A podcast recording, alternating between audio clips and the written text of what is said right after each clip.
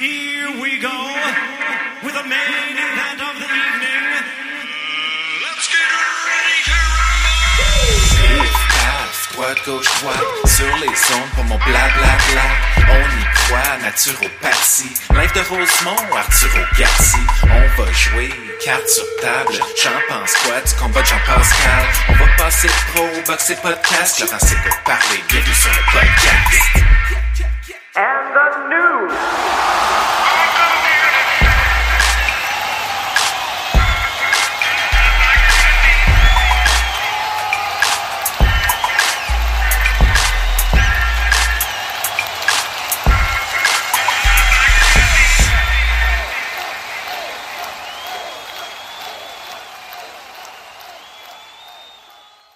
Mon nom est Danielle, je suis la mère de Laurent Poulain et je vous assure que le podcast de Laurent est le meilleur au Canada. En direct d'une cuisine de Rosemont, Montréal, le podcast numéro 110. Mais pour vrai, je sais pas, je suis rendu à quel numéro, j'ai comme oublié de calculer. Fait que là, je vais remettre ça à 110, mais c'est peut-être 109, là. Faudrait demander à Martin euh, Kerrier qui, lui, euh, note tous les podcasts et les meilleurs moments qui sont à l'intérieur. Grosse semaine dans ma vie. Euh, semaine assez intéressante, qui fait présentement moins 84 dehors. Il fait tellement froid que hier, je ben, j'étais allé au là. Puis pour vrai, je pensais mourir. Puis j'ai fait vraiment, c'est la première fois d'habitude, je me sers euh, de l'épicerie comme le dépanneur, puis j'y vais à tous les jours, tu sais. Puis j'achète deux, trois affaires, deux, trois affaires. Là, hier, j'ai acheté une cinquantaine d'affaires. Je suis revenu les bras chargés à la maison. Euh, vraiment signe que ça va mal. Aussi, je me suis permis ce que je me suis pas permis depuis des mois. Pour vous à la maison, c'est banal. Pour moi, ce l'est pas. Je me suis pris une fin de semaine de trois jours. Et ça, je pense que c'est la première fois que ça arrive dans ma vie. Puis je me rends compte vraiment qu'on échange notre temps, notre présence physique pour de l'argent. En tout cas, dans mon cadre du travail. Fait que moi, ce que je fais, c'est je vais au travail. Je fais, je trie des boîtes. J'arrête pas une seconde. Et en échange, on me donne de l'argent. Mais dans le fond, si c'était pas de cette quête d'argent-là, je pourrais rester à la maison sans arrêt à écouter Joe Smith, à écouter le 91.9, à jouer aux jeux vidéo et je serais parfaitement heureux. Euh, c'est juste que on a besoin de dollars dans. Alors, c'était mon commentaire sur euh, le système capitaliste. là. J'imagine que je vous ai rien appris. hein. C'était quand même des notions assez de base. Le Canadien de Montréal a recommencé à perdre. Ça me fait rire. Je me joins à mon ami Jean-Philippe. Ça fait du bien de voir euh, les Bills de Buffalo débâtir les Patriotes de la Nouvelle-Angleterre, mais euh, je dois admettre que j'aime pas les Patriotes parce que tous les Québécois se sont mis à les aimer. Je, je sais pas pourquoi. Les Québécois, vous autres, euh, ben je suis Québécois moi aussi, là. Mais vous vous levez un matin puis c'est les Red Sox, vous vous levez un autre matin puis c'est les Patriotes. Il y a- pas trop de raisons. C'est rare vous triper sur un club poche comme les Colts d'Indianapolis, mais quand ils ont Brady, hein, puis que ça commence la saison 1, oh, on est tous des fans des Patriotes. Nous autres, on tripe ces Patriotes, comme vous avez trippé ces Blue Jays pendant six mois.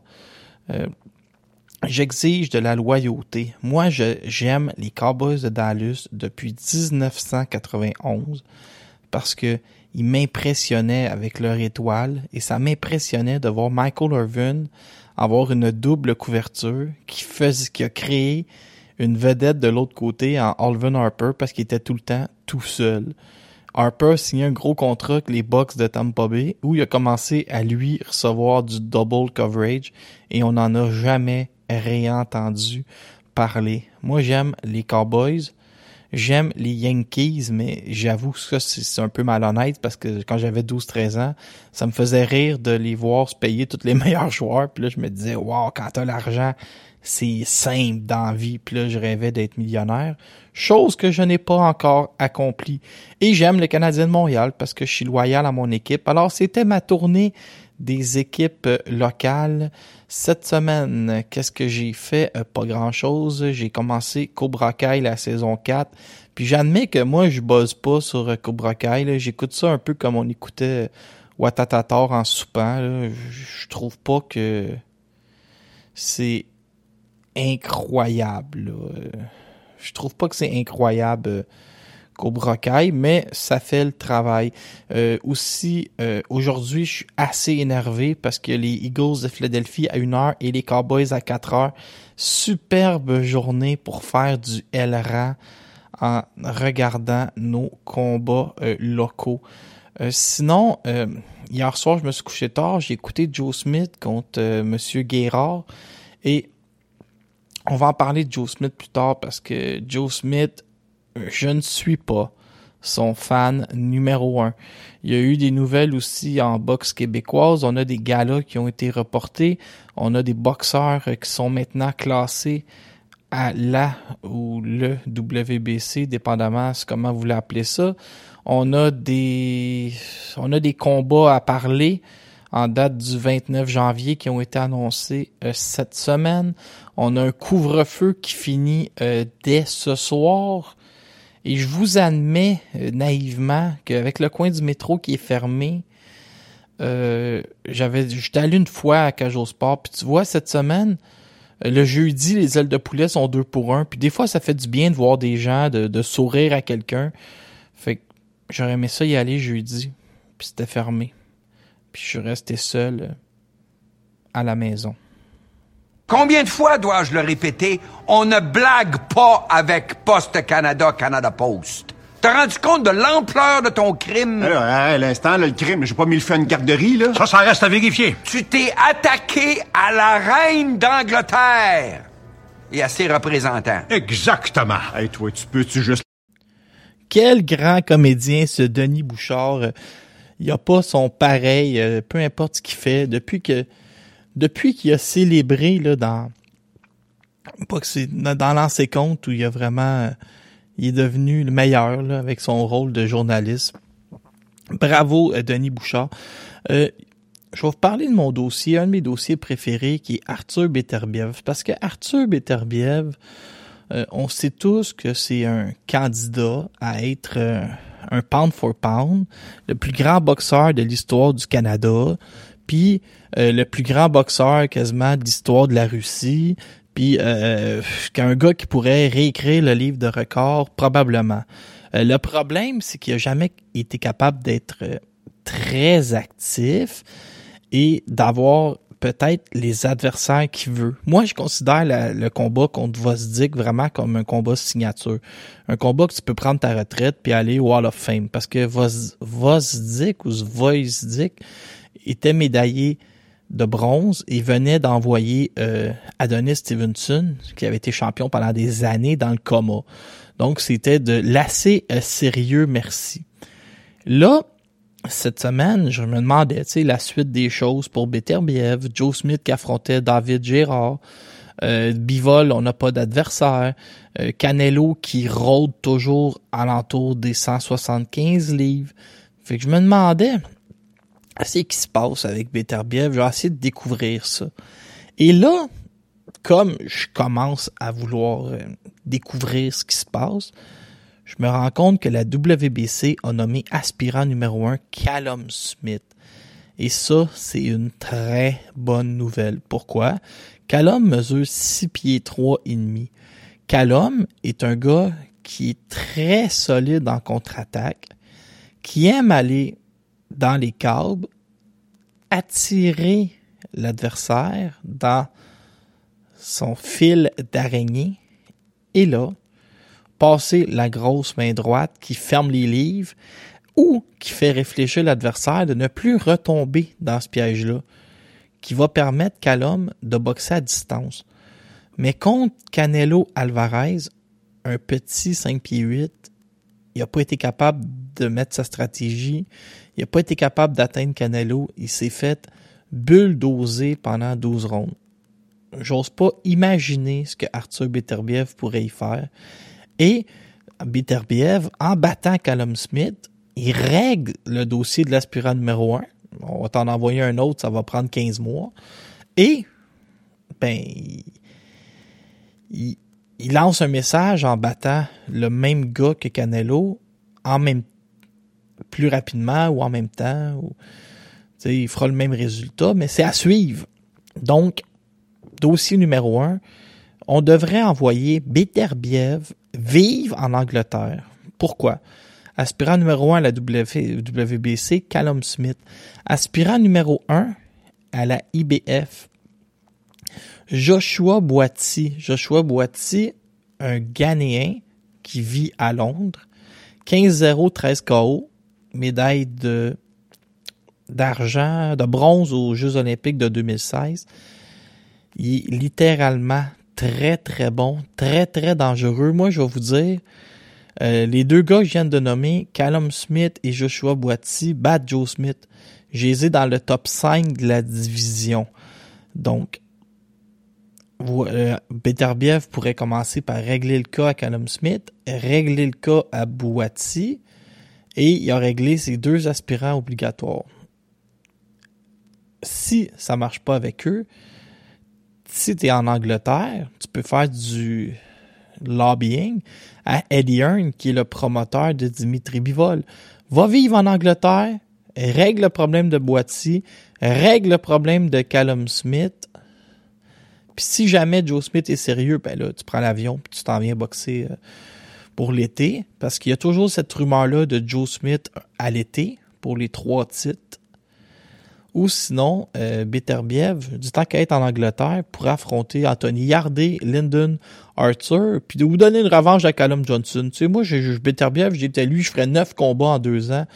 Euh, c'est le temps d'aller chercher de l'activité. Mais comme euh, Golovkin a essayé de le faire, mais il s'est ramassé avec deux ans d'inactivité, Beterbiev doit le faire. C'est il y a le chemin A, Canelo, mais il faut qu'il y ait un chemin B où tu marques l'histoire puis tu fais ce que tu as à faire, même si Canelo est pas sur ton chemin. Ça, ça veut dire ben débattis des Anglais, ils sont populaires, puis ils ont quand même des, ils ont quand même un nom. Tu sais, Callum Smith, c'est du sérieux. Euh, Joshua Boiti, c'est du sérieux. Donc, tu t'en vas là, tu fais ta petite affaire, tu cours après Bivol, puis tu de devenir une légende puis d'aller au Hall of Fame avec ou sans Canelo Alvarez. Euh, c'est une catégorie où le champion de la WBO, et là, je fais un lien euh, tant qu'à rester à 175 livres, euh, Joe Smith a battu Steve Jeffrard hier. Jeffrard, hier, tantôt j'ai dit Guérard, mais Guérard, ça, c'est s'il au Québec. Champion de la WBO, Joe Smith a arrêté Steve Giffrard au huitième, neuvième round. Giffrard avait huit jours euh, de préparation dans le corps et Giffrard, il fait beaucoup de sparring pour les boxeurs de Marc Ramsey. Euh, on l'a vu avec Beterbiev, puis on l'a vu avec Elider Alvarez faire des camps d'entraînement complets. C'est un gars qui est un bon boxeur sur la scène amateur, qui a perdu ses deux premiers combats, puis ça l'a mis un peu sur le côté. Il y a c'est ça que Tim Bradley racontait hier en ondes. Il y a une mentalité de sparring partner. On l'a vu hier. Avec ses avant-bras, il protégeait son visage puis une grande partie de son corps. Et il restait un peu devant. Et là, parfois, il allait en contre-attaque. Donc, il manquait énormément de volume. Puis Joe Smith est en train d'y péter les deux avant-bras. Un moment donné, Joe Smith, il a compris que l'adversaire ne frappait pas. Et Joe Smith il est reconnu pour son menton, son endurance, sa solidité.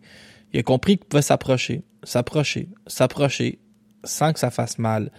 Et là, il a aussi compris qu'il avait le temps de placer ses coups, parce que l'adversaire en donnait pas. Mais Geffrard, avec ses avant-bras, il arrivait à tout protéger, sauf une petite partie entre la ceinture puis son coude. Joe Smith s'est mis à s'en donner la cœur joie au corps. Et ben, le rouleau compresseur a fait son travail. Mais Joe Smith, il est pas impressionnant. Il frappe fort. Il est solide. mais c'est pas un jab d'enfer. C'est pas des contre-attaques d'enfer. Il y a rien. Il- Ben, ben, ben tranquille, à part le fait qu'il qu'il est bien entraîné puis qu'il frappe fort. Arthur Beterbiev le tronçonnerait. Bivol l'a tronçonné. Euh, Boiti le bat. Callum Smith le bat. Gilberto Ramirez le bat. Euh, je moi, je l'ai entre 6 et 8e. Même Marcus Brown le, le battrait. Je l'ai entre 6 et 8 chez les 175 livres, mais il est chanceux. Il se promène avec une ceinture autour de la taille.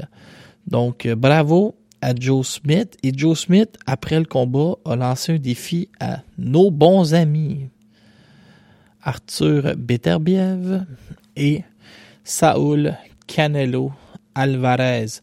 Donc, euh, on se souhaite que ça fonctionne et on se souhaite que Beterbiev ait euh, le combat signature qu'il a besoin. Moi, je trouve que Vosdick c'en est déjà un, mais j'y en souhaite un deuxième pour pouvoir prendre sa retraite et avoir l'impression qu'il a accompli ce qu'il avait à accomplir malgré des problèmes d'inactivité en début de carrière. Ceci est un interlude entre deux sujets. Christian Billy apparaît maintenant au huitième rang de la WBC chez les 168 livres. Après euh, sa dernière victoire, Christian a été euh, rapidement propulsé, battu Ronald Ellis, sans équivoque, huitième à la WBC. Euh, ce qui est intéressant, et je vous en parle à peu près aux deux semaines, un dénommé Stéphane Larouche m'a déjà dit, et je cite, Une fois que t'es classé, reste actif, perds pas, et le numéro un s'en viendra très vite. C'est ça la boxe professionnelle. Mbili maintenant est bien classé, devrait affronter Naj Bji Mohamedi au mois de mars. Après ça, ça va être de lui trouver un autre adversaire classé. Seul bémol avec la WBC, c'est qu'il va y avoir un combat de championnat entre Lemieux et Benavidez. Une fois Lemieux battu, ce qui est le scénario le plus plausible, est-ce que Camille va vouloir aussi envoyer Mbili? Faut pas non plus que Benavidez devienne le Eye of the Tiger Killer. C'est un peu fatigant, le gars. Il débattit tous tes meilleurs boxeurs. Arslanbek, le lion Makhmoudov, lui figure maintenant au huitième rang de la WBC chez les poids lourds. Et il est entouré de noms énormes. Makhmoudov, je suis content parce que moi je trouve que Marius Wack, c'est un excellent choix d'adversaire à ce stade-ci, surtout en début d'année où tu commences quelque chose. C'est une étape et je suis content que le combat soit remis au lieu d'être annulé. Et Yves malgré tout, a le 14e rang de la WBC chez les super légers et oui, il est blessé au coude, mais avant d'être blessé au coude, on entendait beaucoup de choses euh, entre les branches où Ryan Garcia ou Teofimo Lopez pourraient vouloir monter à 140 livres et se tester contre un boxeur classé avec de l'expérience. Et le nom d'Evulis revenait souvent. Donc, je sais pas si ça va être ça, la planche de salut d'Evulis, d'être... euh, de servir de tremplin pour Ryan Garcia et de se faire très bien payer en retour. Et là, pourquoi pas un upset? Je ne sais pas ou comment qu'on va faire pour euh, remonter Ulysse pour une dernière tentative, mais bref. Euh, malheureusement, je pense que le temps va manquer parce que son est blessé au coude. Josh Taylor va finir par prendre un combat à 147. Puis Ulysse n'aura pas eu le temps de se placer pour un des titres vacants, mais euh, avec une coupe de victoire, euh, Ulysse va, devrait rejouer dans cette histoire-là. Bon, ici, l'interlude, ça a été un long respire. Là. Ça, c'est quand même assez... euh, quand même étrange. Là. Eye of the Tiger nous a envoyé un courriel cette semaine. Ils vont... euh, il n'y a rien d'annulé. Les gens se sont un peu emballés avec ça. c'est simplement euh, remis. Donc, euh, Arslanbek Makhmoudov et Marius Wack, c'est remis. Vous voyez, tout est sous contrôle, on n'a pas besoin de s'énerver. Donc, c'est remis, ça, à la date du 19 février. Moi, je suis content, Marius Wack, je ne répéterai pas une neuvième fois, mais je suis satisfait de l'adversaire. Simon Kane va affronter Shandol Terrell Winters. Euh, Shandol Terrell Winters, il a perdu ses quatre derniers combats, mais a très bien paru à son dernier combat contre Cassius Chaney et paraissait bien contre Joseph Parker. Donc, c'est bien parfait pour une demi-finale. Je ne suis pas satisfait et je ne suis pas déçu. C'est un peu comme quand tu vas dans une date avec une fille, puis qu'en sortant, tu peux pas dire si ça a fonctionné ou pas, mais qu'elle t'écrit Nous nous rencontrerons une deuxième fois. Euh, J'ai encore besoin de t'évaluer. Donc, euh, c'est ça. C'est exactement ça, Shandol Terrell Winters. C'est une évaluation de Kang qui est quand même assez inactif. Merci dans la dernière année. Euh, sur la même carte, il y aurait Thomas Chabot, Louis Santana, Alexandre Gaumont, Avry, Martin Duval et Léla, la ravissante Baudouin.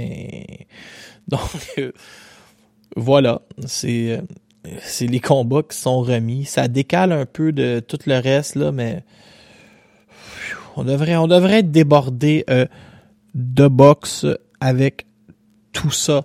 Custio Clayton, dans la vie, c'est mon ami, mon bon ami, André Arthur à Québec me répétait tout le temps la phrase suivante avec sa grosse voix de fumeur à l'époque. Si vous croyez au hasard, allez au casino. Et fait que, c'est peut-être la pire imitation d'André Arthur euh, que j'ai entendue de mon vivant. Euh, Custio Clayton apparaît maintenant au cinquième rang à la IBF pour euh, le titre des 147 livres. Donc, t'as Clayton, du jour au lendemain, il est passé de 13 à 5. Ennis est resté 3. 1 et 2 ont eu leur chance, sont tombés vacants. Et la IBF, elle, ne donne pas ses aspirants 1 et 2. Tu dois, comme boxeur, aller chercher un autre adversaire dans le top 15, convaincre la IBF de te donner un spot qui est 1 ou 2, et là ensuite te faufiler. Après ça, si ça fait trop longtemps qu'ils n'ont pas eu d'aspirant obligatoire, ils peuvent te nommer aspirant obligatoire une fois que tu as gagné le 1, ou ils peuvent te dire d'affronter le 2 si le combat est très frais. Tu sais, ça, c'est selon euh, les, comme les conseils d'administration. Donc, Clayton passe de 13 à 5 par miracle. Et le numéro 4, Virgil Ortiz, est occupé. Il est aspirant numéro 1 à WBO numéro 2 à WBA, puis numéro 1 à WBC. Donc lui, euh, Virgil Ortiz est assez bien euh, classé, puis il peut affronter Heroes Spence déjà via la WBC où il est déjà numéro 1. Donc, pourquoi il affronterait Jaron Ennis quand il est déjà numéro 1? Donc, on peut croire que Clayton accepterait, et on aurait un combat entre Jaron Boot Ennis et Cusio Clayton pour devenir aspirant numéro 1 au titre IBF appartenant à Errol Spence. Donc ça, c'est très intéressant. Ennis semble être un monstre imbattable, mais on oublie à quel point Cusio Clayton est peut-être le meilleur boxeur de l'histoire du Canada aux Jeux olympiques et que euh, s'il y en a un qui est capable techniquement d'arriver puis de donner euh, du fil à retordre ou d'amener euh, Ennis dans ses derniers retranchements, c'est assurément Clayton. Je dis oui, il serait négligé à 5 contre 1, mais je vous annonce que il va vendre assez chèrement sa peau. Ça met fin à la chronique boxe au Québec. C'est triste, comme faire la file au bureau de poste. Là, euh, je vais me lancer sur un, sujet que je devrais pas me lancer. Euh, La situation entre la Russie et l'Ukraine, pour vous dire, je comprends absolument rien. Mais je sais que Vitaly Klitschko est un politicien là-bas et qu'il va avoir un rôle à jouer et qu'on a beaucoup de bons boxeurs euh, ukrainiens qui pourraient être impliqués dans un genre de conflit. C'est que là, la Russie menace d'envahir l'Ukraine. Ils ont 150 000 soldats qui sont aux frontières. Et la raison pourquoi la Russie se retient d'attaquer, c'est que si jamais il y a un, un, embargo euh, international contre la Russie, ben ça leur ils perdraient énormément d'argent puis ils se ramasseraient isolés. Donc Poutine hésite. En gros, euh, la chicane, ça c'est bien dur à expliquer là. Euh, c'est que l'OTAN, l'OTAN, l'organisation euh, de- des Nations Unies, je pense, veut euh, ajouter l'Ukraine, veut euh, que un projet d'adhésion de l'Ukraine à l'OTAN.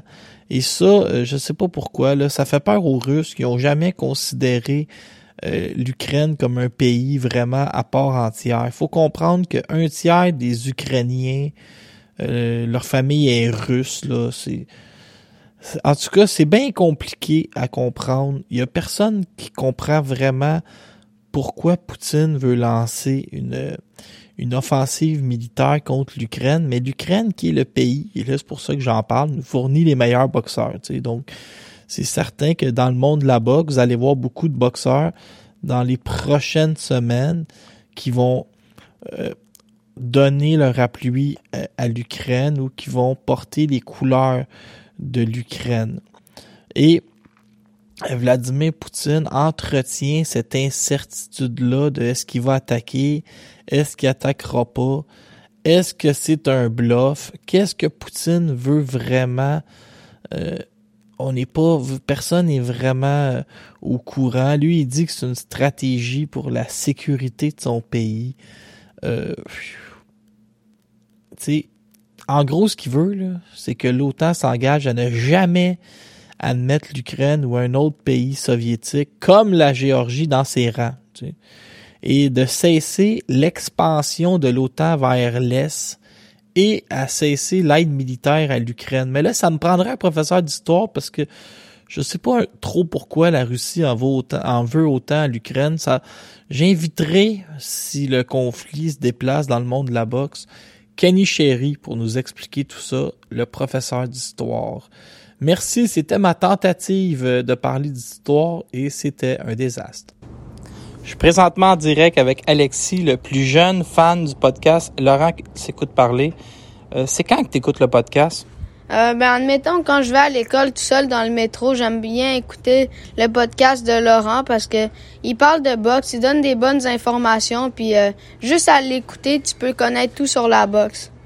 Merci. Laurent s'écoute parler, le podcast des jeunes. Laurent s'écoute parler, le podcast qui ne devrait pas tenter de parler de politique internationale. Tony Yoka aurait accepté d'a- d'affronter le Croate Filip Ergovic. Et là, c'est vraiment le party, surtout pour les amateurs de boxe euh, olympique comme mon bon ami Sylvain Pelletier. C'est d'un côté Tony Yoka, médaillé d'or olympique. De l'autre côté, Philippe Ergovic, médaillé de bronze olympique. Un a éliminé l'autre il y a six ans. Là, vous devinez que c'est celui qui a gagné l'or qui a, qui a éliminé euh, celui qui a gagné euh, le bronze. là. C'est assez vite, ça. Selon euh, les Français, Tony Yoka serait favori. Ça, c'est à voir. Yoka veut le combat. Un euh, aimerait ça amener ce combat-là possiblement aux États-Unis dans un terrain neutre pour euh, faire plaisir à tout le monde. Et ce qui est intéressant, c'est que Yoka a affronté deux fois notre ami Ergovic en quart de finale des mondiaux en 2015 et en demi-finale des Jeux olympiques. Il a gagné les deux fois, mais le Croate a gagné en 2010 au Mondiaux Junior. Donc ça, ça commence à faire longtemps. C'est quand les deux étaient des enfants. Deux gars qui se sont déjà affrontés trois fois. C'est 2-1 pour Yoka. Et Yoka, faut admettre que là, il fait taire euh, les critiques qui disaient qu'il veut pas affronter personne. Du côté d'Ergovic, il fait peur. 6 pieds, 6 pouces, entraîné par Pedro Diaz. Je vous donne un secret. À la fin, il restait Yvon Michel, qui était sur le point de le signer. Puis Ergovic a signé en Allemagne, puis il a il est allé s'entraîner avec Pedro Diaz. Mais euh, il restait les, les frères Sauerland, puis il restait Yvon Michel. Ça a passé très proche, même que Marc Ramsey, selon mes sources et son équipe, était rendu à chercher un appartement pour euh, Philippe Ergovic. Donc, on aurait pu l'avoir au Québec, mais on en aura d'autres. Donc, Ergovic fait peur. Tony Yoka, sans cogner excessivement fort, est un est tout un boxeur. Les deux se connaissent. Je vous dirais que il pouvait pas arriver de meilleurs match-up pour euh, le, le, le rôle d'aspirant obligatoire. Puis en plus, deux Olympiens qui se battent entre eux autres pour aller affronter un autre médaillé d'or. Tu sais, si jamais Yoka Usyk avait lieu, je peux vous dire que ça ferait beaucoup de bruit d'avoir deux médaillés d'or olympiques qui s'affrontent. On l'a vu avec, on l'a vu l'autre fois, mais c'est toujours ça, c'est toujours vendeur. Bon, qu'est-ce qu'on a d'autre? Joshua contre Usyk 2 qui nous mènerait à Tyson Fury contre Dillian White de l'autre côté. C'est ce qui devrait arriver.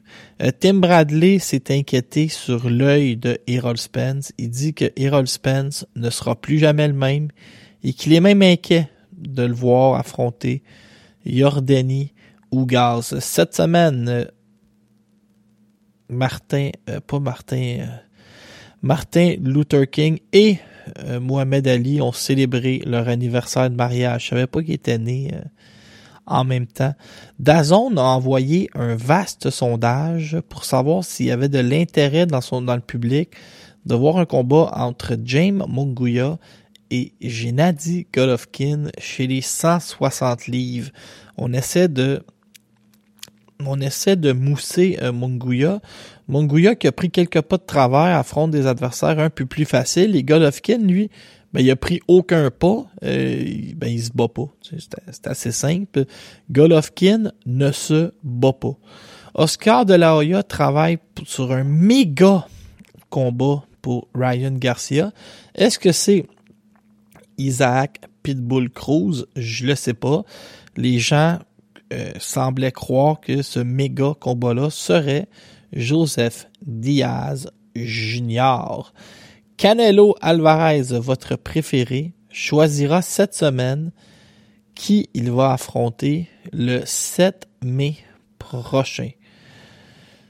Donc, les rumeurs, il reste, il reste dans la liste.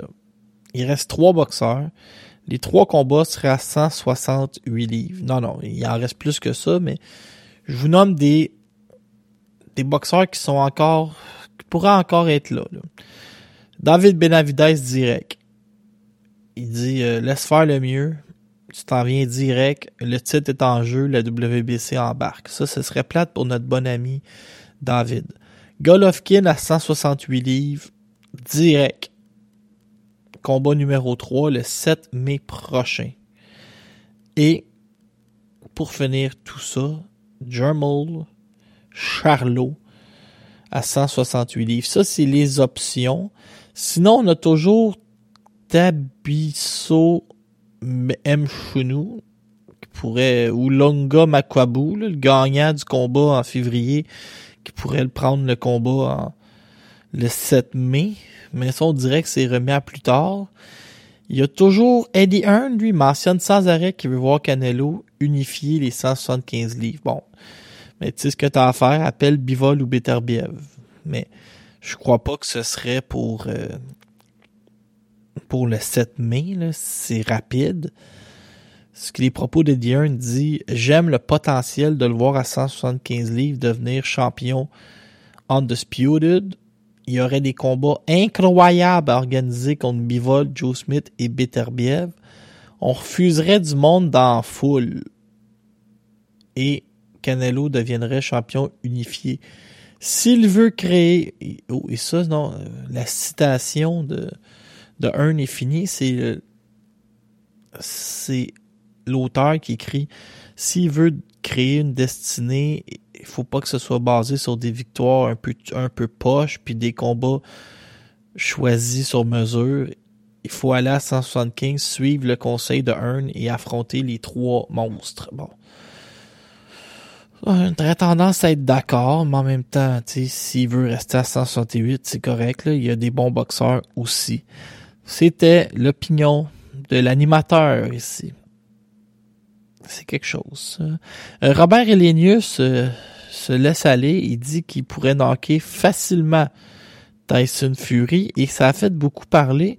Euh, J'admets qu'Elenius a comme bien joué son jeu parce que t- il y en a bien qui étaient d'accord, c'est bizarre. Josh Cambozos contre Devon très possible avec l'argent des Émirats Arabes Unis, selon Eddie Hearn. Euh, Dillian White pourrait perdre son combat contre Tyson Fury parce qu'il est- trop dur à négocier. C'est, comme ça, hein? les gars essayent de négocier. Ryan Garcia, on entend Mercito Gesta ou Saul Rodriguez, mais De La Hoya de nous convaincre qu'il veut y aller pour un plus grand coup de circuit euh, que ça. Donc, on va suivre, on va suivre tout ça.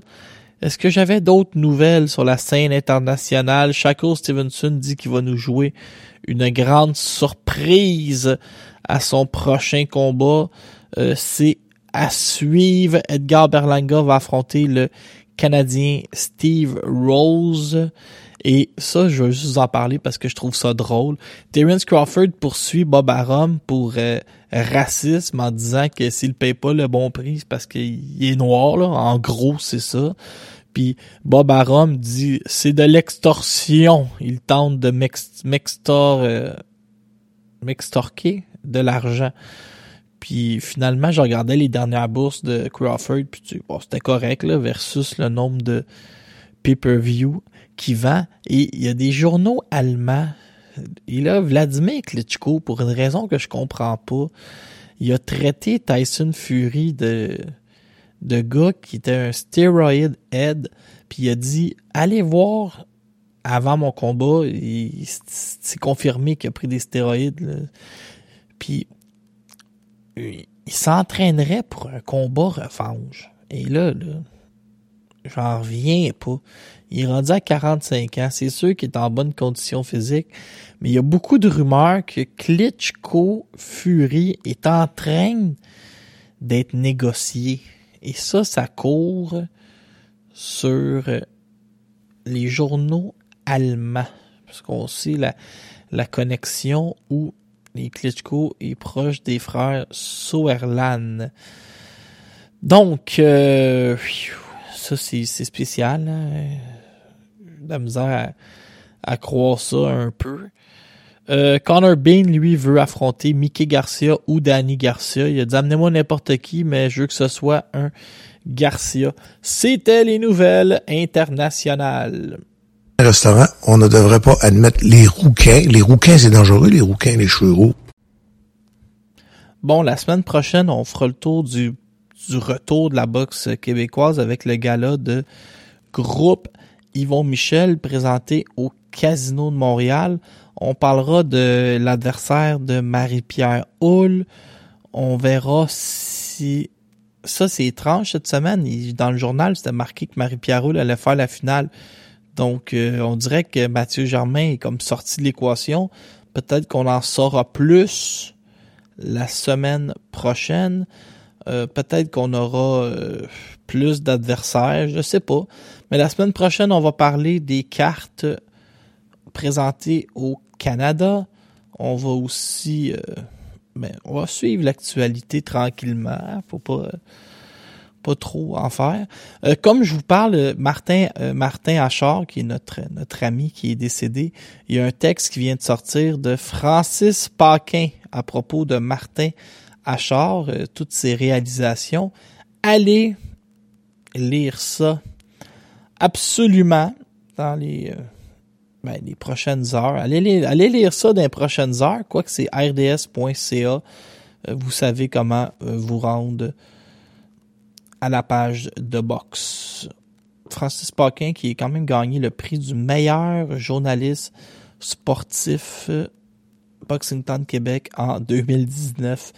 Beaucoup de gens me demandent y a-tu des bons combats la semaine prochaine? J'aimerais ça écouter des combats, surtout que le couvre-feu va être levé et je peux aller écouter des combats chez mes amis euh, la semaine prochaine. Donc, je vous dirais oui, il y a des bons combats. La semaine prochaine sur Showtime, on a Gary Allen Russell Jr. qui va affronter Mark Sayo, défendre son titre de la WBC. Et Soubrel Mathias, ça c'est celui qui a malheureusement mis fin à la vie de Maxime Dadachev, celui qui a battu Batir Joukenbayev. Lui s'était fait vaincre par Petros Ananian, un Russe qui a signé au Québec euh, en Ontario. Et Petros Ananian, lui, avait envoyé Steve Claggett au tapis et après ça avait perdu au juge. Eh bien, tenez-vous bien, la semaine prochaine sur USA Showtime, la revanche entre Soubriel Mathias et Petros Ananian en demi-finale du combat de Gary Russell Jr. contre Mark Maxayo. Aussi, Tsog Tsog Nayambayar contre Vic Pasilas et Evander Holyfield, fils contre Chris Rollins. Donc, on a une belle carte sur Showtime en direct du New Jersey. Et c'est tout la semaine prochaine. Donc, contentez-vous de ça, les amis. C'est déjà euh, bien en masse. Puis après ça, ben, la semaine prochaine, je vais vous parler de la carte au casino et de tout le reste. Merci d'avoir été là et comme je n'en ai pas encore parlé, Martine Vallière-Bisson, je t'aime.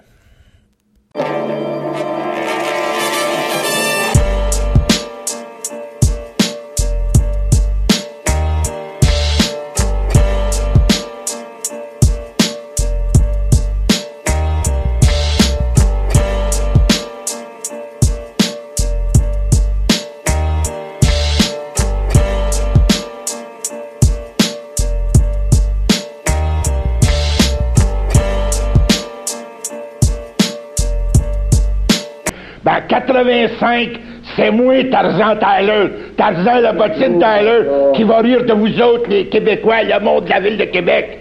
Parce que mon champion, c'est Keitanga. Il va vous le battre. Il va le battre comme un tapis. Votre équipe Martel, votre petit Québécois, votre petit gars de la ville de Québec que vous aimez tant.